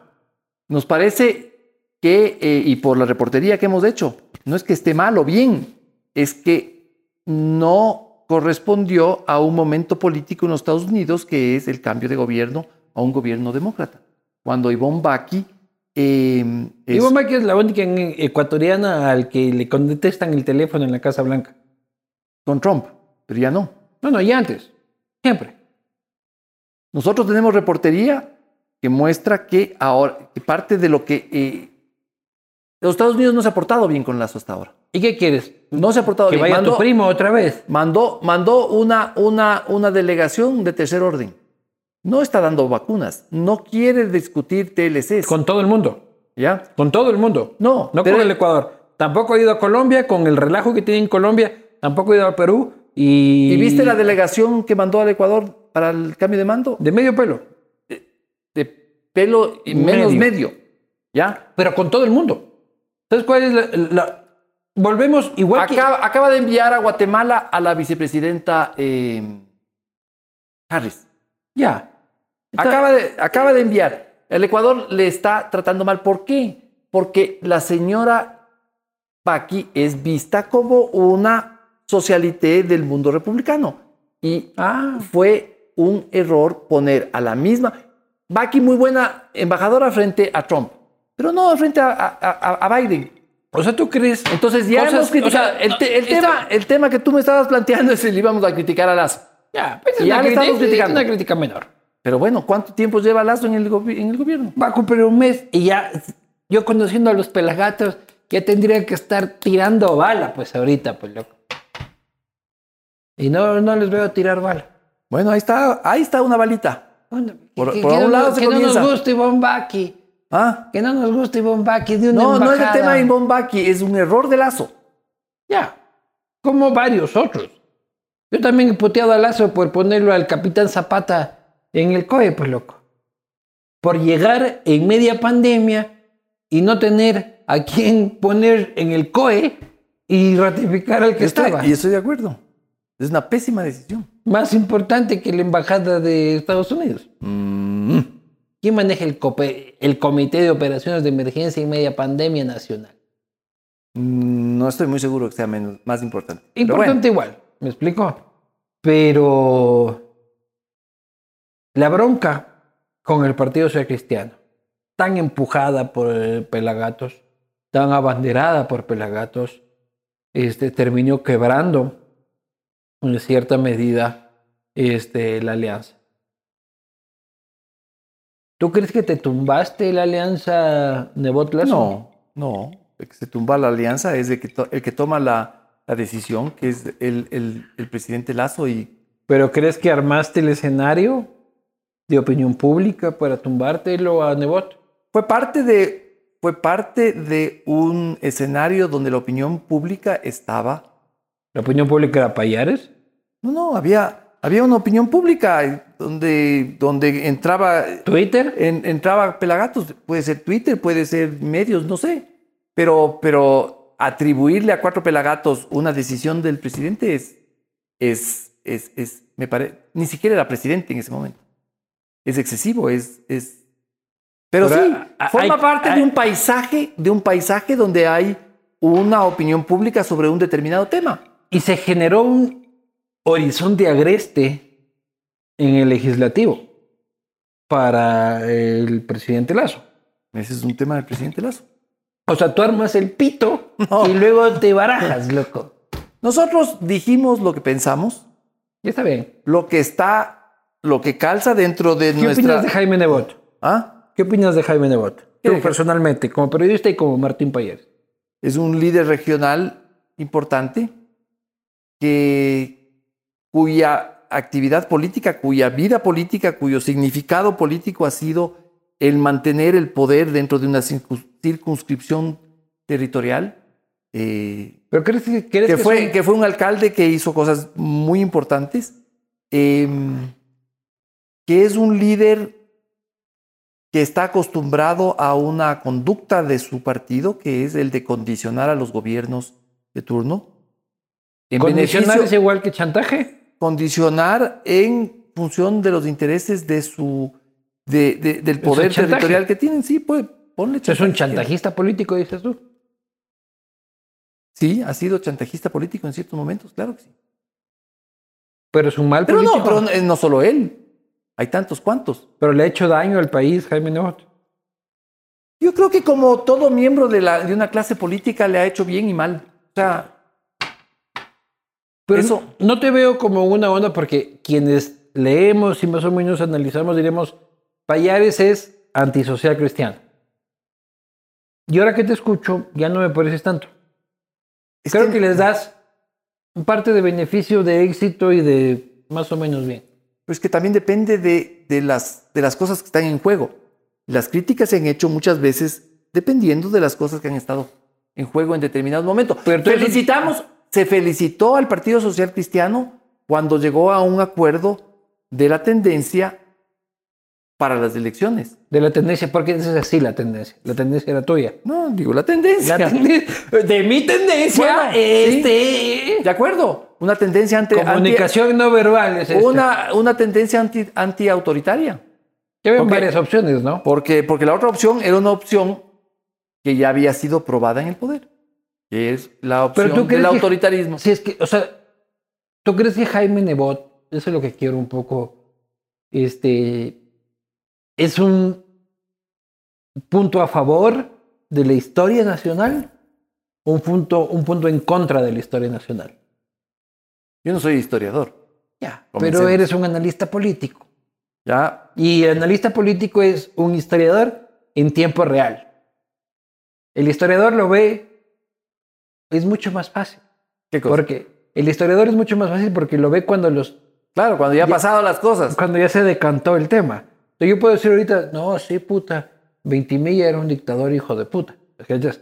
Al día siguiente de la caída de Ventimilla tal vez no me parecía igual. Jaime Nebot.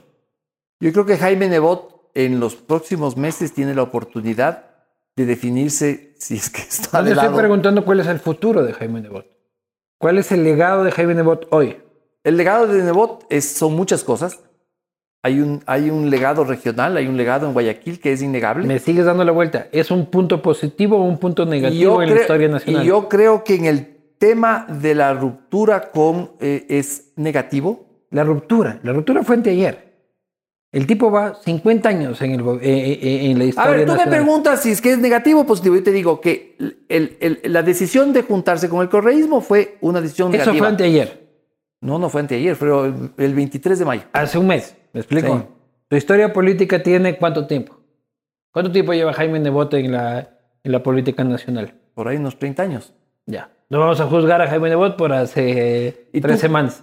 Yo lo que quiero que me digas tú, porque tienes mucho más tiempo analizando la política, es que si es que es un elemento tóxico Jaime Nebot en la política Ah, nacional. pero por supuesto que ha sido tóxico en muchas cosas. En pero muchas claro, cosas. pero en muchas le- cosas. en muchas cosas. Digo, en la generalidad. O sea, Eso le voy a dejar a los historiadores. ¿Ya? si te, topas muchas- con él, si te topas con él, ¿qué le dirías? Si es que es en la mañana, le diré buenos días. La Abogado tarde, Nebot, buenas si tardes. tarde, le diré buenos días, buenas tardes, señor Nebot. Abogado. Abogado le decía yo cuando lo entrevistaba. Ah, ¿lo entrevistaste alguna vez? Algo, sí, claro, que lo entrevisté algunas veces. ¿Lo respetas? Sí, claro. ¿Por qué lo respetas? Porque él, él, él, él, él- él- él al menos siempre fue respetuoso con, con, con, con nosotros, con la prensa, con, con quienes hemos eh, tenido opiniones distintas. Jamás te ha perseguido él. No. Los medios, Martín.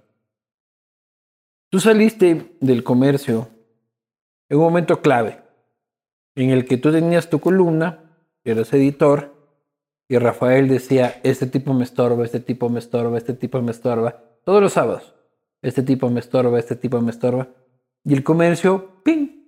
Hubo un momento que se dio. ¿Cómo viviste ese momento?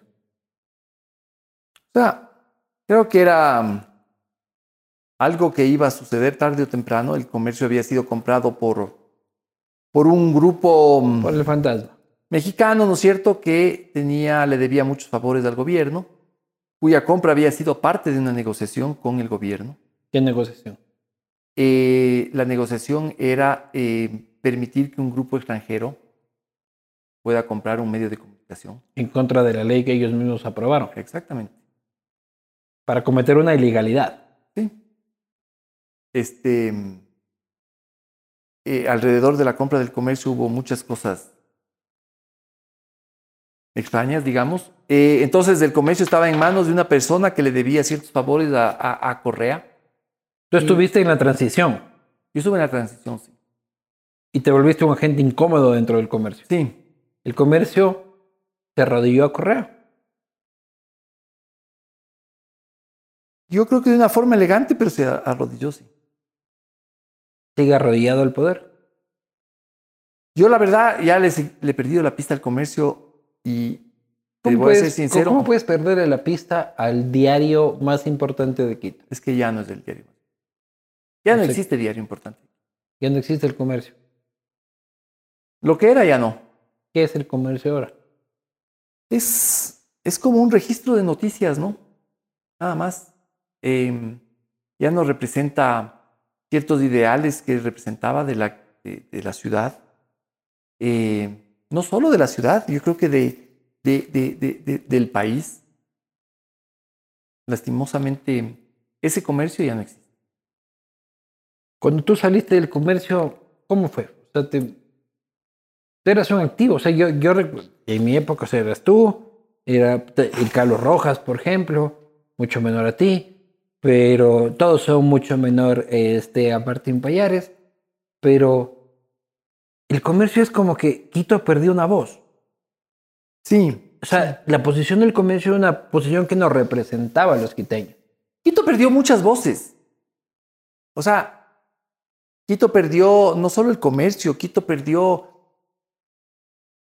eh, líderes políticos. O sea, Quito se quedó sin, sin, sin grandes eh, referentes políticos, ¿no es cierto? Líderes de opinión. Eh, hasta en el fútbol empezó a ir mal. Eh, Quito, Quito Descendió el Quito, descendió el Nacional, hermano. y la liga dejó de ganar. Eh, entonces Quito fue perdiendo, fue perdiendo, fue perdiendo liderazgo, fue perdiendo identidad, fue perdiendo. A partir de la victoria de Yo creo que yo, Barrera, yo creo que tuvo que, mucho que ver el gobierno de Correa. la, la victoria de Barrera, porque antes de Barrera estaba Paco Moncayo, que puede ser un malo o un lo que quieran, pero había una contradicción en contra del poder nacional. Exacto, y Barrera fue, fue como un subsecretario del gobierno de Correa. Entonces, eh, yo no sé si ahí comenzó, pero eso es parte de la descomposición de Quito. ¿no es Cuando cierto? tú regresas a ver en el tiempo, Martín, y dices, ahora un tuit mío tiene mucha mayor influencia que cualquier editorial de Diario El Comercio, de donde salí presionado por un dictócrata, ¿ya? De donde pensaron, dijo de puta, de dice que un tuit tuyo tiene mucho más peso que un editorial principal del Diario El Comercio. Tú regresas a ver con el tiempo y qué opinas. A ver, yo opino que eso también es parte de una evolución natural del mundo de la comunicación, ¿ya? Y del periodismo. Eh, cada vez las redes sociales van visibilizando más Sí. a ciertos líderes de opinión que a, los, que a las instituciones, que a los, que a los medios, ¿no es cierto? Entonces, eso yo lo veo como, como algo natural que los medios no supieron entender o se demoraron mucho en entender o ya fue muy tarde cuando lo entendieron, si es que lo entendieron. Em, em, es lo que, es lo que algún, algún teórico llamaba es el fin de lo grande, ¿no es cierto? ¿Pero sientes una venganza No. histórica No, no, no, no. con el comercio? En absoluto. Yo, yo cuando escribo un tuit no pienso, lo menos que pienso es, es, es, es en el comercio, no, en absoluto. En absoluto yo, yo, a ver, para comenzar, yo guardo un cariño inmenso por el diario El Comercio, eh, por quien fue su directora hasta que Es de Guadalupe. Guadalupe Mantilla es una persona a la que yo respeto y, Y respetaba a- la ciudad. pues, y admiro, la ciudad. y admiro de una forma total, total. Ella siempre me supo respaldar. Ella, ella siempre ¿Qué opinas de Marco Arauz? es, un- es, es- es- es- es un buen editor que lo que hace es, llevar a cabo las cosas que, que le toca hacer, que la empresa ha decidido. Eh, pero sí, Pero- el comercio, el comercio, mira, el, el- el- el comercio lastimosamente es un medio que es Perdió, un- perdió el alma. perdió el alma, perdió contenido, ¿no? Y Eh, ti- tiene muchas visitas porque este, cuando eh, dice que hay, hoy se va a acabar el mundo, hay que darle clic, ¿ya? Pero se va a acabar el mundo en tu serie de Netflix favorita, una vez cuando ya entras. Quito A ha ver, perdido una voz editorial ahí. ah, o sea, los medios tienen que escoger entre registrar noticias y ejercer influencia de opinión. De, y creo que el comercio decidió hacer lo primero, ¿no? ¿De qué vives tú? Yo vivo de lo que gano en Cuatro Pelagatos. ¿De qué gana cuatro pelagatos? Tenemos, tenemos auspiciantes, igual que la posta. ¿Auspiciantes cuáles? ¿Y dónde? ¿Y Son empresarios, amigos, no, no. Pues no sale publicidad en Pelagatos. Sí, hay, hay algo de publicidad. Sí. Algo, pero eso Sí. no paga tu, tu vida ni la de José. Verás, es que somos tan pocos. Dos. Costamos, costamos nada. No, no, pero son dos. Sí, costamos nada. Pero como, hay inversionistas, hay inversionistas que han apostado eso y que eh, están esperando que haya un. que O sea, con invierten tiempo- sin publicidad. La idea es que haya más publicidad. El problema es que nadie pone publicidad. Invierten hasta que haya publicidad. Sí. Ya. Exactamente. No te voy a preguntar ni quiénes son, pero vamos a ir No a las te preguntas. ¿Me hubie- ¿No me hubieses dicho? Igual no te hubiese dicho. A ver, ¿qué temas me faltan aquí? ¿Te vacunaste? Me falta la bronca con Correa tuya, Caupolicán Ochoa, loco. chucha. Me falta, puta, hay que hacer un programa de otras cuatro horas. Pero, este, quienes están viendo aquí a Martín y lo ven muy activo eh, en redes y en el debate nacional, que es algo que puta, respetamos y, este, y aplaudimos todo el tiempo. Tienes cáncer. Y yo cuando te veo, no puedo imaginar que tienes. Porque el cáncer en mi familia es, tengo otra imagen, ¿cachas? Sí, bueno. O sea, Y, y- y me encanta, ¿cachas? O sea, me encanta ver que, puta, el cáncer es combatible, que el cáncer es, pucha, de que puede haber una persona activa, de que, de que no es la enfermedad que todos conocemos como la mierda que conocemos. El cáncer que yo tengo es menos agresivo que otros cánceres, ¿no es cierto? Es un tema que, que es bastante más controlable, es lento. Y mm, mis, mis doctores me han dicho que es probable que yo me muera primero atropellado por un carro o de viejo incluso que Por un Maserati. o el Ferrari. Entonces, eh, sí, yo no le pongo mucho drama a ese tema. Yo no le puedo, le, le- le doy toda la importancia que tiene, le doy todo el significado que tiene. Para mí es un tema bastante serio, bastante, yo diría hasta sagrado para mí, pero, pero no es un tema, no es un tema que me guste mm, ¿Qué opinas de la muerte? bande- ba- banderear. Eh, La muerte es un fenómeno absolutamente, em, ¿cómo se dice eso? Irremediable. Te voy a robar un hielito, loco, ya que no utilizas. Llévate los hielitos. ¿Qué? No, pues de aquí se me acabaron. Sí, y no me gusta. em, ¿Qué opinas de la muerte? ¿Tienes miedo a la muerte? sí, claro. Claro. Eh, y el día que tienes cáncer, tú. ¿Cuándo te dijeron a ti? El momento que salí de una operación y que me ubicaron las, los tumores y me. Y supieron que eran cancerígenos malignos. Eh, Son años de eso, pero. 10, 10 años. ¿Qué te operaste? Fue una operación a... No, a mí realmente me, me descubrieron esto por una operación en... em, Súper sencilla la vesícula y cuando me sacaron la vesícula eh, detectaron unos tumores en el hígado y hicieron la prueba. ¿Qué cáncer tienes? Llaman, son tumores neuroendocrinos. Tenía, el principal tenía en el colon, me extirparon y quedó la metástasis en el, en el, en el hígado. Entonces el tratamiento ahora es simplemente tratar de, de relantizar em, el crecimiento de sus tumores. Está en el hígado. Y tú me vienes a dar Trago. trago. O sea, Porque si es que hay que morirse, hay que morirse bien. pues. Tú cuando regresas a ver y ves Martín Payares, alguna vez contabas en TED de que te sorprendió la respuesta de tu hijo cuando tú esperabas de que la opinión de él sobre tu profesión sea cómo viajas, este, cómo conoces, este, cómo discutes.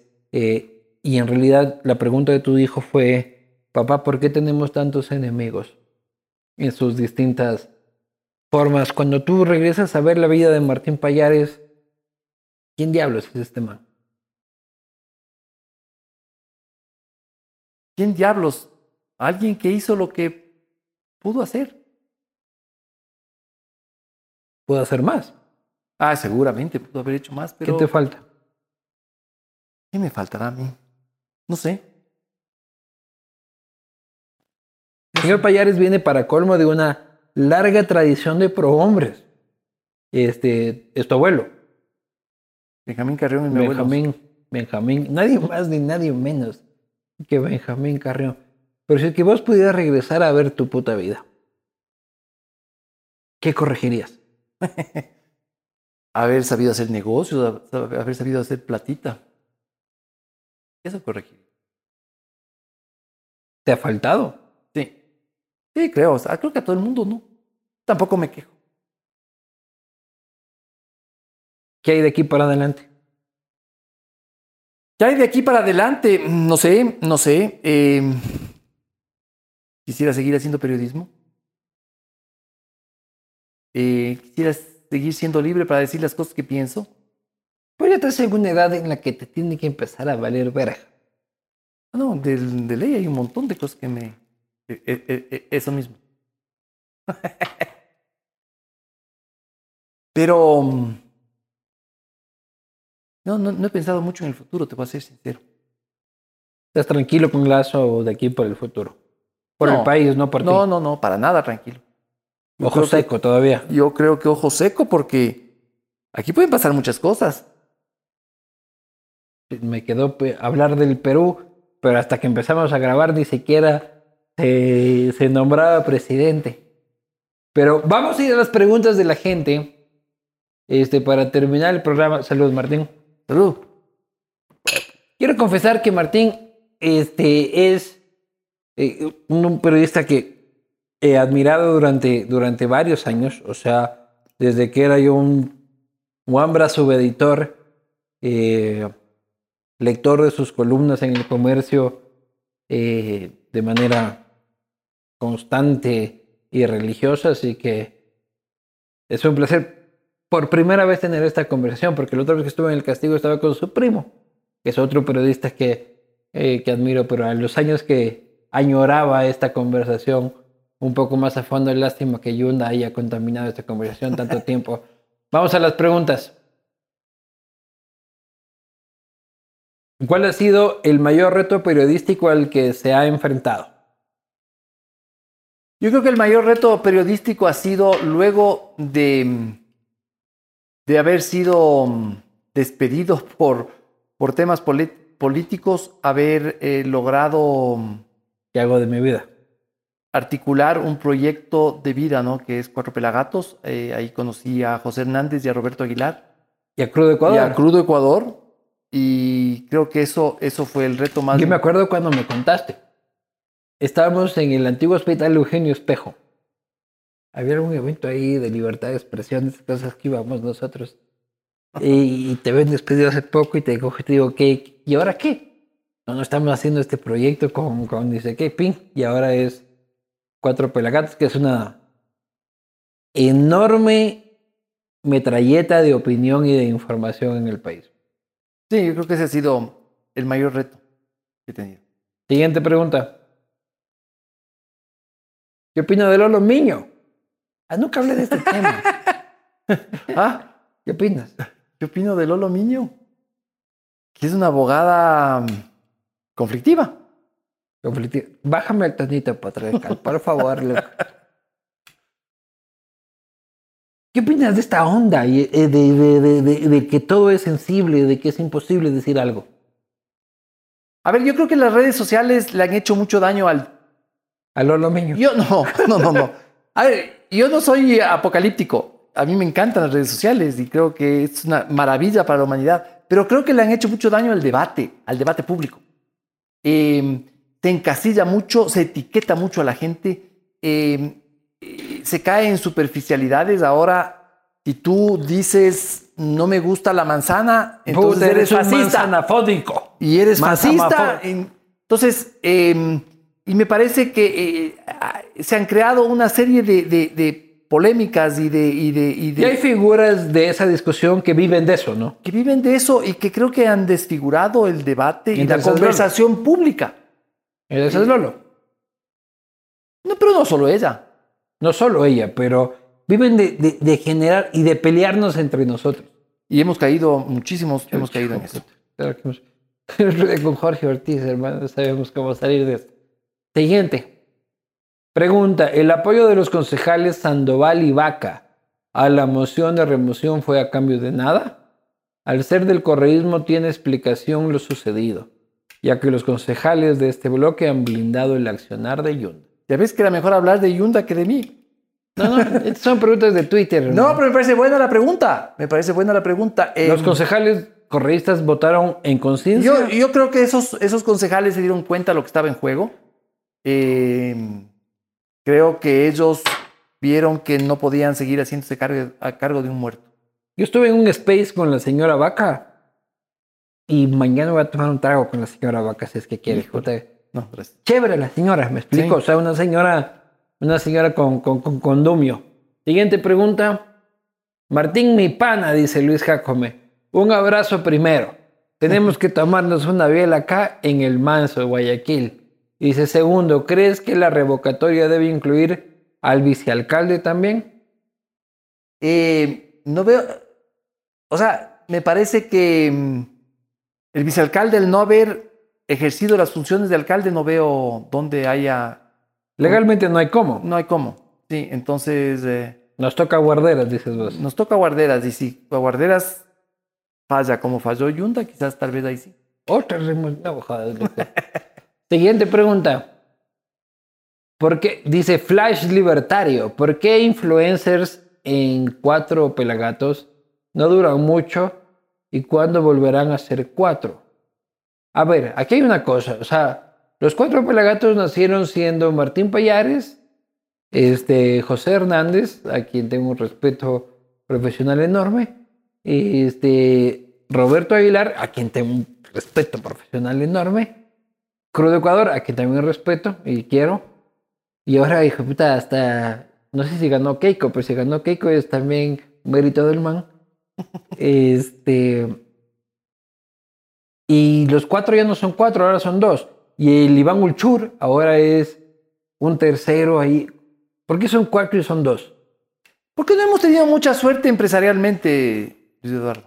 Eh, y no hemos podido, no hemos tenido el músculo económico para mantener a más gente. Pero Iván Ulchur es pelagato. Él, él, él estuvo un tiempo en. en- Ya en no está. No, ya, ya, ya, ya.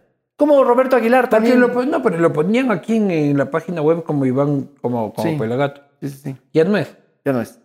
Entonces, los pelagatos son, son dos. Ahorita somos dos. Y siempre han sido dos. Eh, no, hemos sido cuatro veces, hemos sido cinco. Siempre han sido dos. No hemos tenido, no hemos tenido la capacidad. Oye, y, y tú eres la persona que más tiempo ha soportado a José Hernández en toda su vida editorial. Todo el mundo que ha trabajado con él en el tiempo de Bogotá, en el comercio, en Expreso, hasta creo que en Diario Hoy, nadie ha soportado. José es un brillante periodista, pero tiene una personalidad famosa. Pero no es cierto que haya sido el que más ha soportado. Si Roberto Aguilar no está, no es por problemas con José Hernández, es por porque dada la situación económica, él tuvo que. él Pero tuvo- trabajar con José no es fácil. Yo diría que es. No existe una persona que me haya dicho eso. En Yo conozco gente que ha dicho- decenas y decenas. Yo, pero yo sí conozco mucha gente que ha dicho. eso. Nadie me ha dicho de que es difícil porque es malo, sino porque es jodido. Es un gran periodista. Desde la gente del tiempo, cuando dirigió el comercio, cuando dirigió Expreso, es puta, trabajar con Hernández es, es cosita seria. En el buen sentido de la palabra, pero es cosita seria. ¿Cómo aguantas vos tanto? Porque yo creo que yo creo mucho en la importancia de un editor. Él edita. Claro, él es, de- él, él es, el- él- él es mi editor, obviamente. Ah, él es el editor. Él es el editor. Tú eres el redactor. Yo soy un periodista, yo soy... El texto es de Payares. No solo, no solo, a ver, eh, en la edición, en la edición no solo está el, el- el trabajo de corregir textos. Y Yo creo que en el Ecuador hemos sido muy pobres en editores. Em, yo he sido editor y creo que no he sido un buen editor. Sí, yo también. Pero el 80% de los textos de Pelagato son redactados por ti, editados por él. No, él, él- él redacta más. Él redacta más. Sí, claro. Los textos que yo redacto, él los edita, pero él también me ayuda y entre, entre los dos construimos cómo va a ser el texto, cuál va a ser la, el- el- el- orientación. Porque yo abro un texto de Pelagatos y bueno, veo quién escribe. Y de ahí vuelvo a leer. Te voy hasta abajo. Ah, no, el que escribe los textos míos soy yo. Pero, pero es indudable que hay un trabajo de edición. Siguiente pregunta. Ese es Anderson Boscan, llegando por aquí. Este pregunta, ¿quién considera que fue el mejor alcalde de Quito de toda la historia y quién considera hay en la actualidad puede ser alcalde ideal para la ciudad? Andrés Mancero dice. A ver, yo no soy tan viejo como para saber cuál fue el mejor alcalde de la ciudad de Quito. Eh, yo desde que tengo recuerdo y he trabajado como periodista, yo entré a trabajar de periodista cuando era alcalde. Sixto. No, no, no soy tan viejo. Tienes cara, loco. Es cara nomás. El maestro Juanito era, pero ya, ya- ya estaba de Ese, salida ese- ese, eh, el viejo Yunda, loco. Y yo de los alcaldes que... Yo he visto buenos alcaldes, o sea... Rodrigo Paz era un buen alcalde. Vamos a la siguiente pregunta. Pregúntele qué significa para usted ser periodista. Yo creo que ser periodista significa mm, transmitir. Cualquier cosa. ¿Transmitir qué? Transmitir. Transmitir muchas cosas. Siguiente pregunta. Martín, ¿por qué crees que un grupo de concejales con ese este, correístas apoyó la remoción y otro no lo hizo bien? Ya hablamos sobre eso. Siguiente. Sí, ah, es exactamente la misma pregunta. Yunda, ¿muerto político o político para la muerte? Dice Andrés Zambrano. En política no hay muertos, no. No, no hay muertos. No hay muertos. Entonces, La siguiente fue la última. Martín, agradecerte este, la discusión. Me ha faltado. ¿Qué? El premio, pucha, para, la pre- ¿Cuál para premio? los jabolines. Póngale usted a jaboline la que... ¿Hay alguna pregunta que recuerdas con cariño? no. Yo tampoco, así que le vamos a poner aquí a Camila a que elija este, la pregunta Jaboline para que le llegue el premio Jaboline. Póngale usted, señora de Ambato, es que no hay el premio, tiene que ir a Ambato a reclamar aquí donde, donde Camila. Y sin que te cobren la, la multa por la multa del radar, ¿será? Puta, ir a Ambato es jodido, pues loco. Puta, ir a Ambato tienes que ir con inhibidor de radar. este, no. Agradecer, la discusión ha estado larga. eh, es importante lo que sucede en la política nacional y sobre todo lo que pasa en la capital de los ecuatorianos. Y además para mí ha sido un placer enorme conversar con un periodista que admiro, este, que eh, eh, a nivel de opinión siempre ha marcado una referencia entre llevamos una generacioncita un poco atrás, nada más, y gente buena. Gente buena que, que- ha marcado el camino también digital. Y, mm, y nada, pues. Que les haya gustado, que hayan conversado. Si quieres, Jorge Yunda, esto te ha caído como el culo, pero ya no hay nada más que hacer. Así que salud y salud por Martín Payares. Salud.